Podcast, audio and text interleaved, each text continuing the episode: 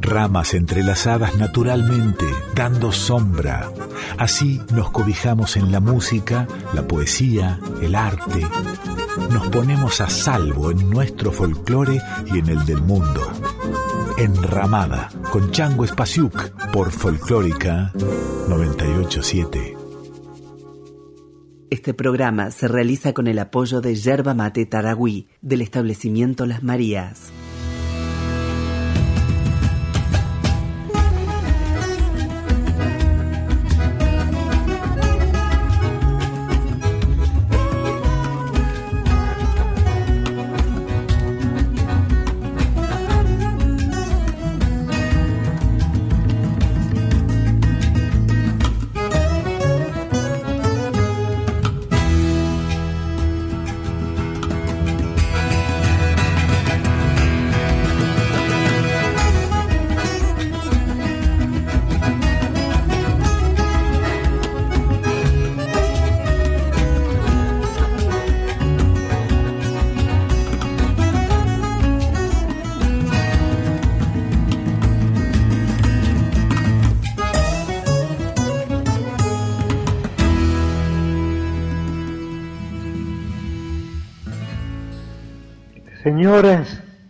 Señores, los sueños son el género, la pesadilla la especie. Estuve releyendo estos días libros de, de psicología me sentí singularmente defraudado por esa lectura, ya que en todos ellos se hablaba sobre todo de los instrumentos de los sueños o de los temas de los sueños. Voy a poder justificar esta palabra más adelante y no se hablaba lo que yo hubiera deseado sobre lo asombroso, sobre lo extraño del hecho de este soñar. Así, por ejemplo, en un libro de psicología que yo aprecio mucho, The Mind of Man, de Gustav Spiller, en ese libro se decía que los sueños corresponden al plano más bajo de la actividad mental. Yo tengo para mí que es un error. Y luego se hablaba de las incoherencias, de lo inconexo, de las fábulas de los este, sueños. Y aquí voy a recordar a Grusac, que tiene un admirable estudio, ojalá yo pudiera recordarlo y repetirlo aquí, titulado Entre Sueños. Y Grusac, al final de ese estudio, que está en el viaje intelectual, creo que en el segundo volumen, dice que es asombroso el hecho de que cada mañana nos despertemos cuerdos o relativamente cuerdos, digamos, después de haber pasado por esa zona de sombra por esos laberintos de los sueños.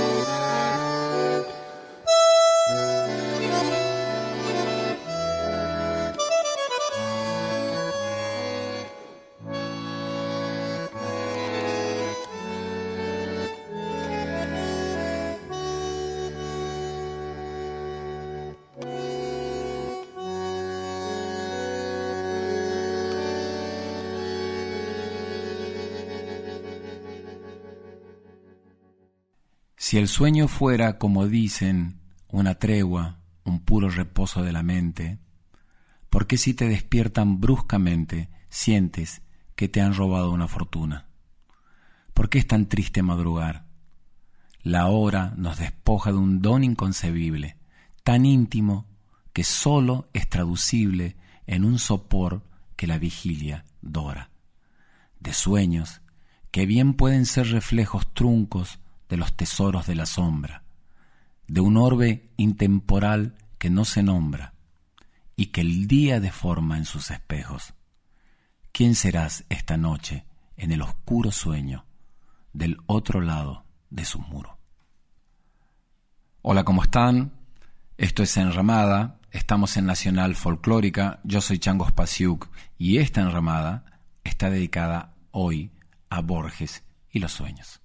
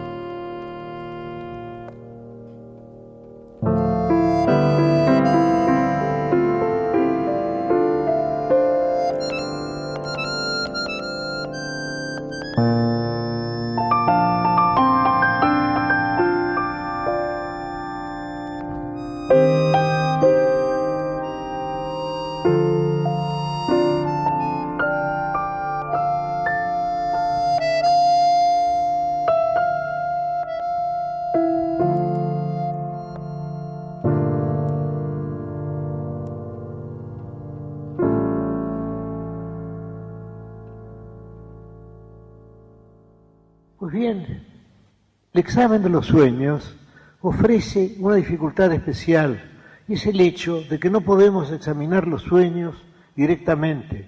Examinamos simplemente o podemos hablar de la memoria de los sueños y posiblemente la memoria de los sueños no corresponda directamente a los sueños. Un gran escritor del siglo XVII, Sir Thomas Brown, creía que, que nuestra memoria de los sueños es más pobre que la espléndida realidad. Y otros, en cambio, piensan que nosotros mejoramos los sueños. Es decir, si pensamos que el sueño es una obra de ficción, y yo creo que es una obra de ficción, posiblemente sigamos fabulando en el momento de despertarnos, y luego sin duda cuando contamos los sueños. Y te recuerdo ahora el libro de Done, An Experiment with Time.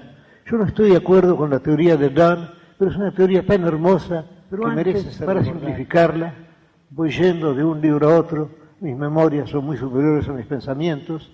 Quiero recordar aquel gran libro de Boesio, de Consolaciones Filosofie, que Dante sin duda leyó y releyó, y es esta. Este Boesio, llamado Último Romanorum, el senador Boesio, imagina un espectador de una carrera de caballos. El espectador está en el hipódromo y ve desde su palco las vicisitudes de la carrera y luego finalmente ve uno de los caballos que llega a la meta. Y todo esto lo ve sucesivamente. Pero Boesio imagina otro espectador, y ese otro espectador es espectador del espectador espectador de la carrera. Y ese otro espectador es previsiblemente Dios. Y Dios ve toda la carrera. Es decir, ve, pero ve en un solo instante eterno ve en su instantánea eternidad, ve la partida de los caballos, las vicisitudes, la llegada a la meta. Todo esto lo ve de un solo vistazo. Y de igual modo que ve esto, Dios ve toda la historia universal. Y así Boesio salva las dos nociones, la idea de libre albedrío y la idea de providencia.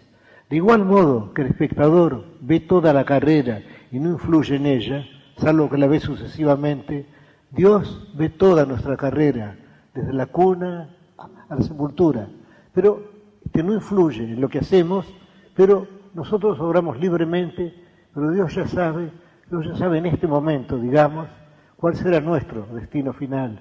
Y Dios ve así, ve así la historia universal, lo que antecede a la historia universal, lo que sucede a la historia universal, ve todo y ve todo eso en un solo espléndido, vertiginoso instante que es la eternidad.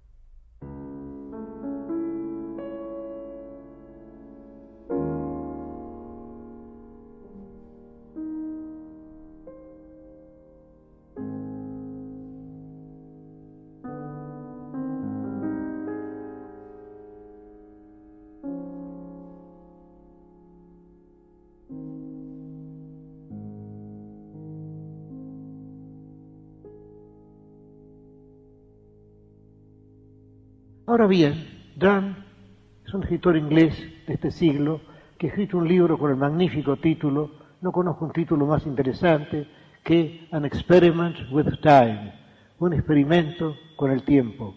Y en ese libro, no estoy de acuerdo con su tesis, pero merece ser referida por lo hermosa que es, en ese libro Dan imagina que cada uno de nosotros posee una suerte de modesta eternidad personal. Esa modesta eternidad la poseemos cada noche. Es decir, esta noche dormiremos, esta noche soñaremos. Y soñaremos, digamos, hoy es miércoles, soñaremos con el miércoles y con el día siguiente, con el jueves, quizá con el viernes, quizá con el martes. Es decir, a cada hombre le está dado durante el sueño una pequeña eternidad personal que le permite ver el pasado cercano y el porvenir cercano. Ahora, todo esto el, soñador lo ve en un solo vistazo, de igual modo que Dios, desde su vasta eternidad, ve todo lo que sucede al despertar. Al despertar sucede que como estamos acostumbrados a la vida sucesiva, damos una forma narrativa a nuestro sueño, pero nuestro sueño ha sido múltiple y ha sido simultáneo. Vamos a tomar un ejemplo muy sencillo. Vamos a suponer que yo sueño con un hombre, simplemente la imagen de un hombre. Se trata de un sueño muy pobre. Y luego inmediatamente después la imagen de un árbol. Pues bien, al despertarme, yo puedo dar una complejidad a ese sueño tan sencillo, una complejidad que no le pertenece.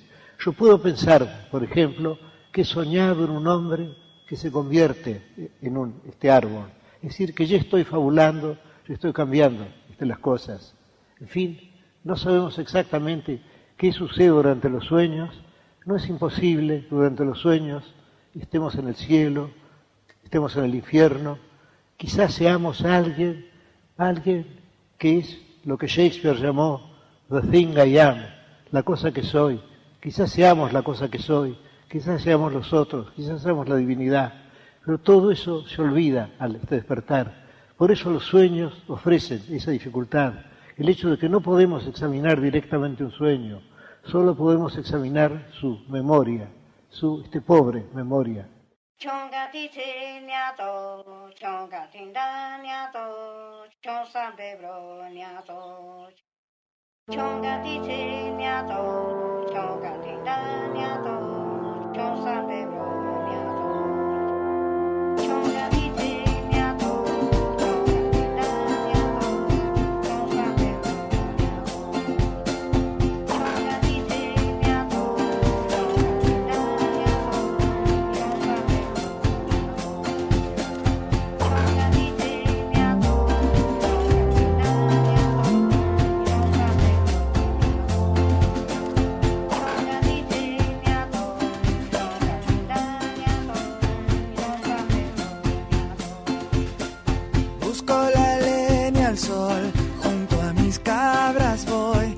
De un soñador.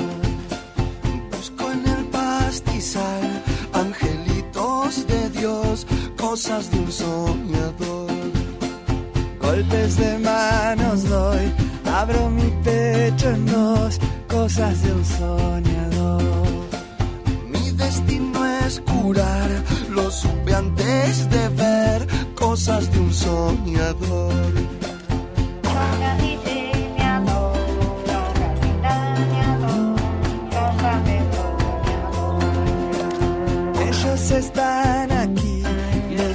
Santos son cosas de un soñador.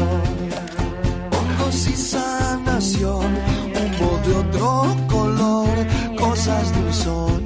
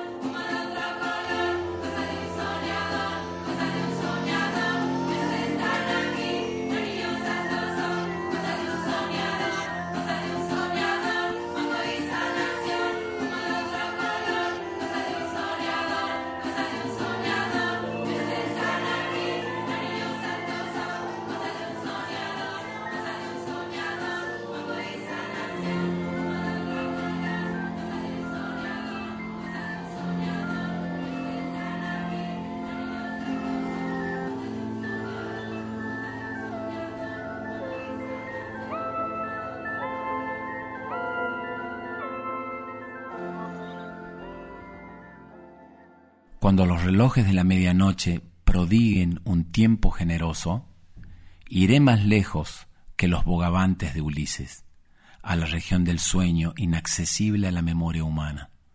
De esa región inmersa rescato restos que no acabo de comprender, hierbas de sencilla botánica, animales algo diversos, diálogos con los muertos, rostros que realmente son máscaras, palabras de lenguajes muy antiguos y a veces un horror incomparable al que nos puede dar el día. Seré todos o nadie, seré el otro que sin saberlo soy, el que ha mirado ese otro sueño, mi vigilia, la juzga resignado y sonriente. He leído también el libro de Fraser, un escritor, desde luego, sumamente ingenioso, pero muy crédulo, ya que parece creer todo lo que refieren los viajeros. Y según Fraser, los salvajes no distinguen entre la vigilia y el sueño. Para los salvajes, los sueños son un episodio de la vigilia.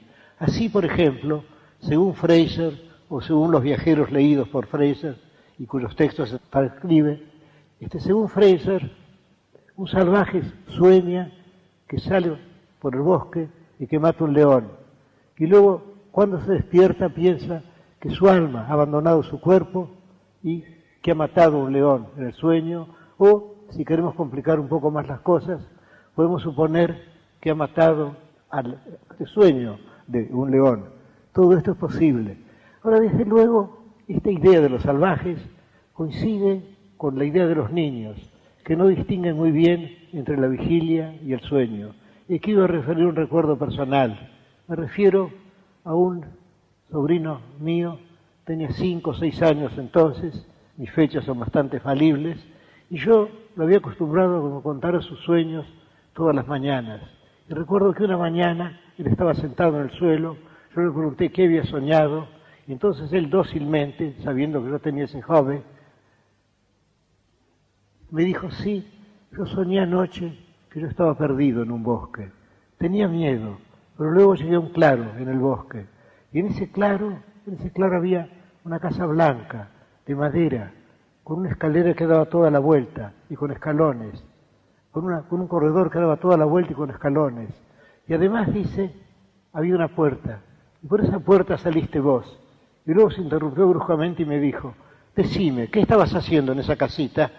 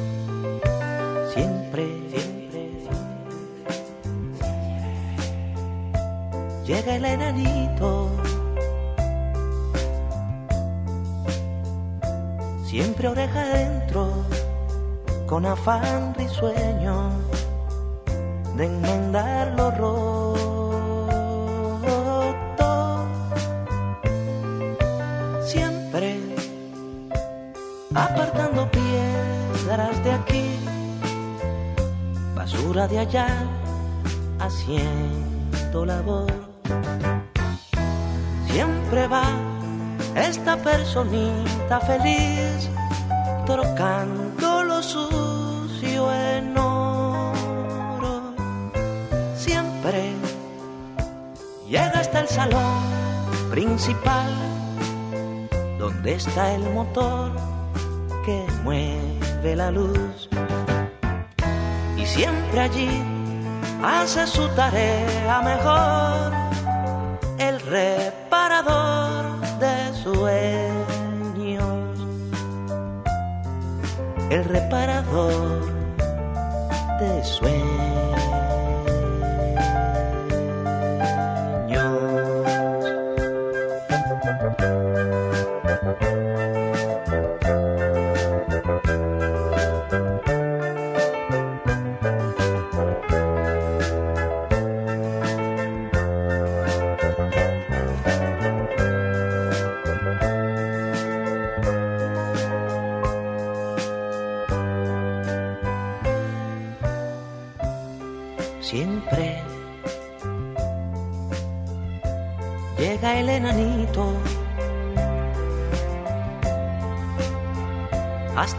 Persona, hasta todo el pueblo, hasta el universo.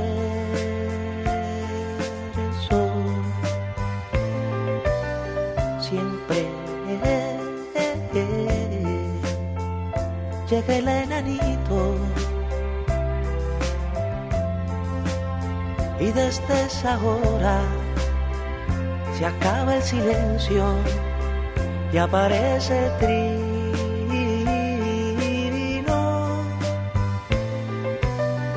Siempre apartando piedras de aquí, basura de allá, haciendo labor.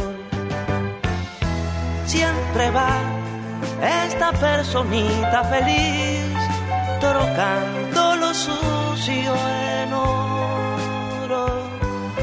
Siempre llega hasta el salón principal, donde está el motor que mueve la luz.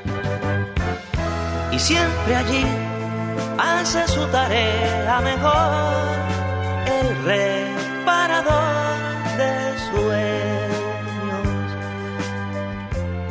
el reparador de sueños.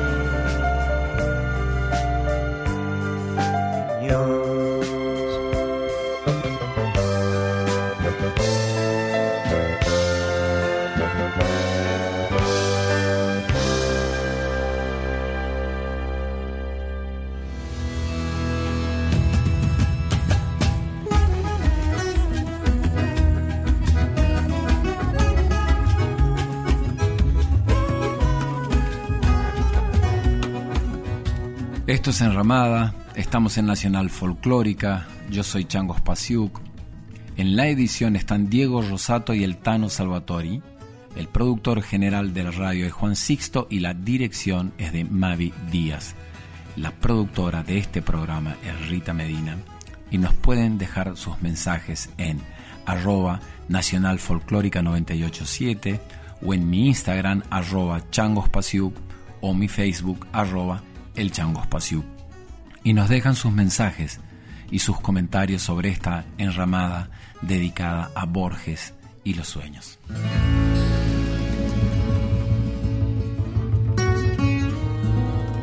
Enramada, con Chango Espasiuk por Folclórica 987. Este programa se realiza con el apoyo de Yerba Mate Taragüí del establecimiento Las Marías.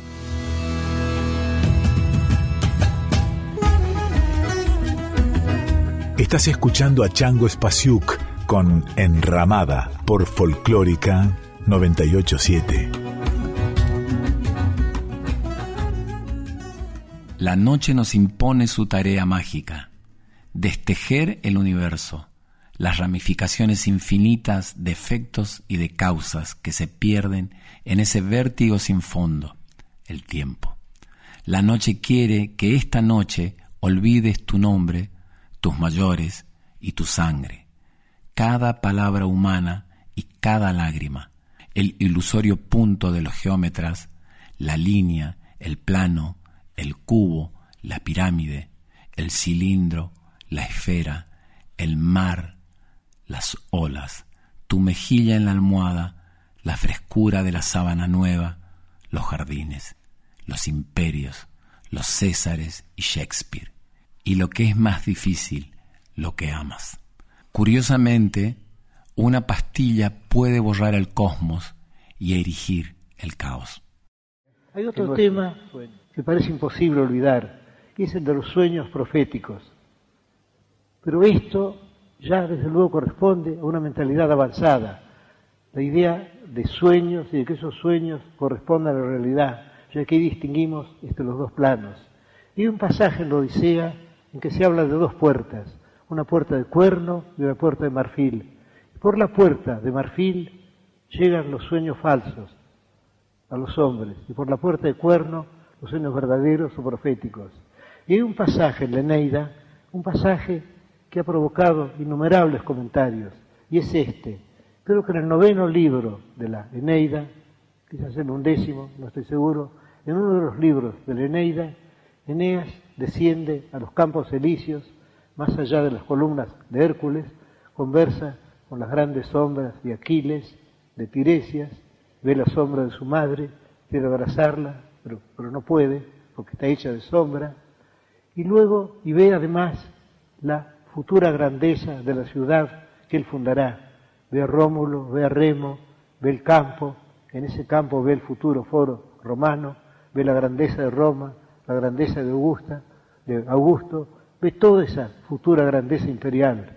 Después de haber visto todo eso, después de haber conversado con sus contemporáneos, que son gente futura para Eneas, Eneas vuelve a la tierra. Y aquí ocurre lo curioso, lo que no ha sido bien explicado, salvo por un comentador anónimo que creo que ha dado con la verdad. Eneas vuelve por la puerta de marfil, con lo cual parece haber falseado todo lo que ha visto, todo, la futura grandeza de Roma, las guerras púnicas, el imperio que Augusto traerá a la tierra. No, él baja por la puerta de, él desciende por la puerta de marfil y no por la puerta de cuerno. ¿Por qué? El comentador nos dice por qué. El comentador nos dice, porque realmente no estamos en la realidad. Para Virgilio, el mundo verdadero era posiblemente el mundo platónico, el mundo de los arquetipos. Y entonces Eneas pasa por la puerta de marfil porque entra en el mundo de los sueños, es decir, en lo que nosotros llamamos la vigilia.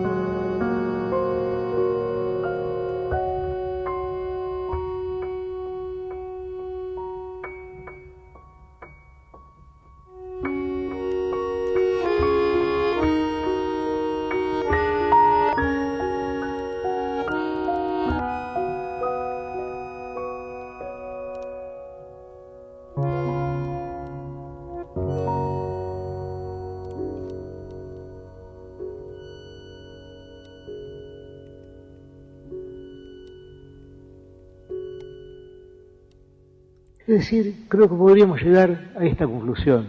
Podemos llegar a la conclusión que me parece, no sé si científica, pero me parece verosímil, de que los sueños son la actividad estética más antigua. Sabemos que los animales sueñan también. Hay versos latinos en que se habla del lebrel que ladra tras la liebre que persigue. Es decir, que tendríamos en los sueños una actividad estética que sería la más antigua de todas y muy curiosa, y esto quiero agregar lo que dice Addison.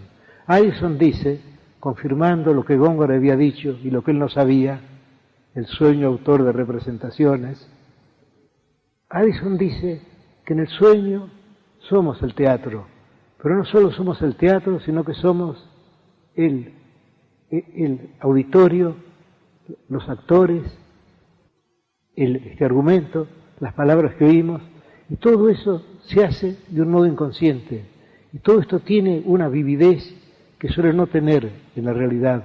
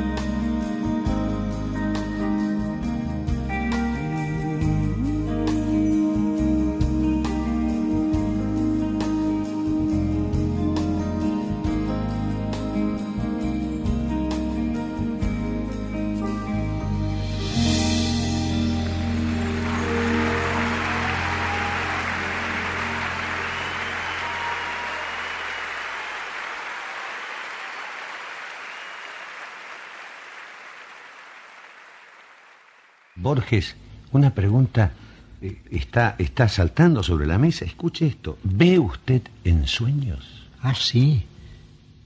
Tengo una espléndida vista en Eso es maravilloso y terrible. Y muchas veces yo me equivoco porque estoy durmiendo y estoy leyendo y luego pienso, caramba, he recuperado la vista. Y luego, sin despertarme, pienso, no, lo que pasa es que estoy inventando el texto que leo. estoy imaginando un texto, pero no reconociendo un texto ya escrito. Pero sabe lo que... Y, después de eso te sigo soñando, porque es tan común esa reflexión. Qué bello regalo es tener la voz de Jorge Luis Borges y su mirada y su visión sobre los sueños. Qué gran tesoro. Pedro Calderón de la Barca, La vida es sueño. Jornada 3, escena 19 del monólogo de Segismundo. Es verdad, pues reprimamos esta fiera condición, esta furia, esta ambición, por si alguna vez soñamos. Y si haremos, pues estamos en un mundo tan singular que el vivir solo es soñar, y la experiencia me enseña que el hombre que vive sueña lo que es hasta despertar. Sueña el rey que es rey y vive con este engaño mandando, disponiendo y gobernando. Y este aplauso que recibe prestado en el viento escribe y en cenizas le convierte la muerte, desdicha fuerte, que hay quien intente reinar viendo que ha de despertar en el sueño de la muerte. Sueña el rico en su riqueza, que más cuidados le ofrece, sueña el pobre que padece su miseria y su pobreza. Sueña el que tiene, sueña el que a medrar empieza, sueña el que afana y pretende, sueña el que agravia y ofende, y en el mundo, en conclusión, todos sueñan lo que son, aunque ninguno lo entiende. Yo sueño que estoy aquí, de estas prisiones cargado, y soñé que en otro estado más lisonjero me vi. ¿Qué es la vida? un frenesí. ¿Qué es la vida? Una ilusión, una sombra, una ficción. Y el mayor bien es pequeño, que toda la vida es sueño, y los sueños, sueños son. Para el salvaje o para el niño, los sueños son un episodio de la vigilia, pero para los poetas y para los místicos no es imposible que toda la vigilia sea un sueño. Y esto lo dice pero lo dice de un modo seco y lacónico Calderón, la vida es sueño, y lo dice ya con una, con, una imagen, lo dice este Shakespeare, cuando dice, estamos hechos de la misma madera que nuestros sueños, we are such stuff as dreams are made on, pero lo dice sobre todo espléndidamente el poeta austríaco Walter von der Vogelweide, que se pregunta, y el tono dubitativo conviene al dubitativo de, de su ánimo, se pregunta, lo diré en mi mar alemán primero y luego en mi mejor español, digamos, Ist mir mein Leben geträumet oder ist es wahr? He soñado mi vida o fue un sueño. Él no está seguro. Y esto nos lleva desde luego al solipsismo, a la sospecha de que solo haya un soñador. Ese soñador es cada uno de nosotros. Ese soñador en este momento, tratándose de mí, está soñándolos a ustedes. Tratándose de cada uno de ustedes, está soñando esta sala y esta conferencia y hay un solo soñador, y ese soñador sueña todo el proceso cósmico, sueña toda la historia universal anterior, sueña incluso su niñez, su mocedad, todo esto puede no haber ocurrido, en este momento empieza a existir, empieza a soñar, y es cada uno de nosotros. no los otros, es cada uno. En este momento yo estoy soñando, estoy pronunciando una conferencia en la calle Charcas, y que estoy buscando los temas y quizá no dando con ellos, estoy soñando con ustedes, pero no, no es verdad. Cada uno de ustedes está soñando conmigo y con los otros.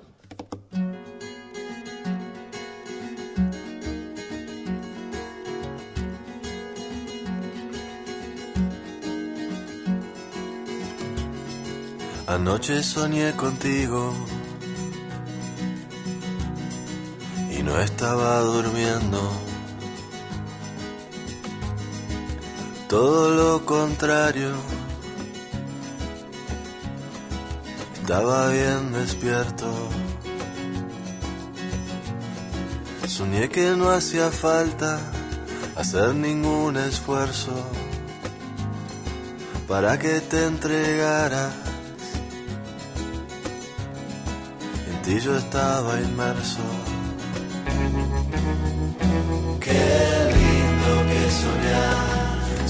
No cuesta nada, soñar y nada más, con los ojos abiertos. Qué lindo que soñar, y no te cuesta nada más que tiempo.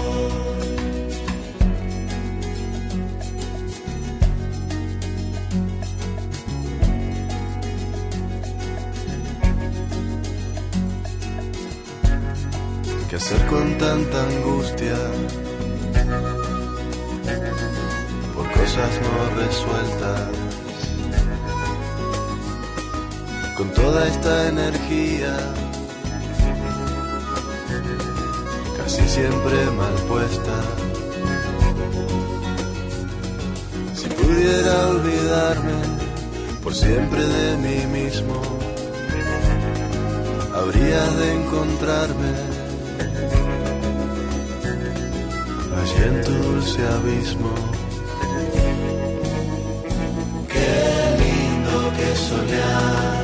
Soñar no cuesta nada, soñar y nada más, con los ojos abiertos. Qué lindo que soñar, y no te cuesta nada más que tiempo.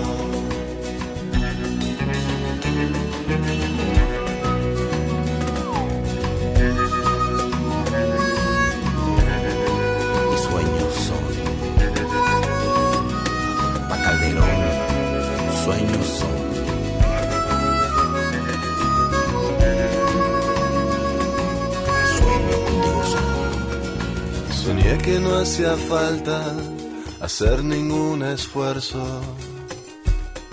para que te entregaras. Y en ti yo estaba inmerso.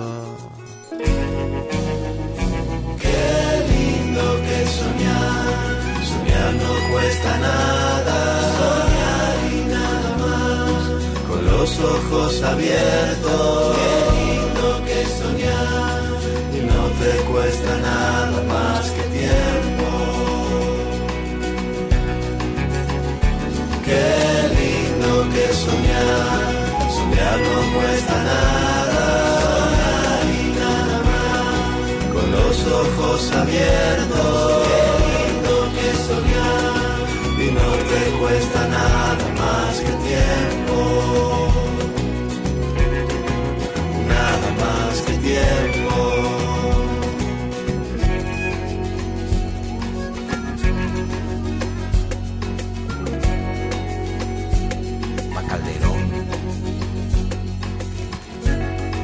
Anoche soñé contigo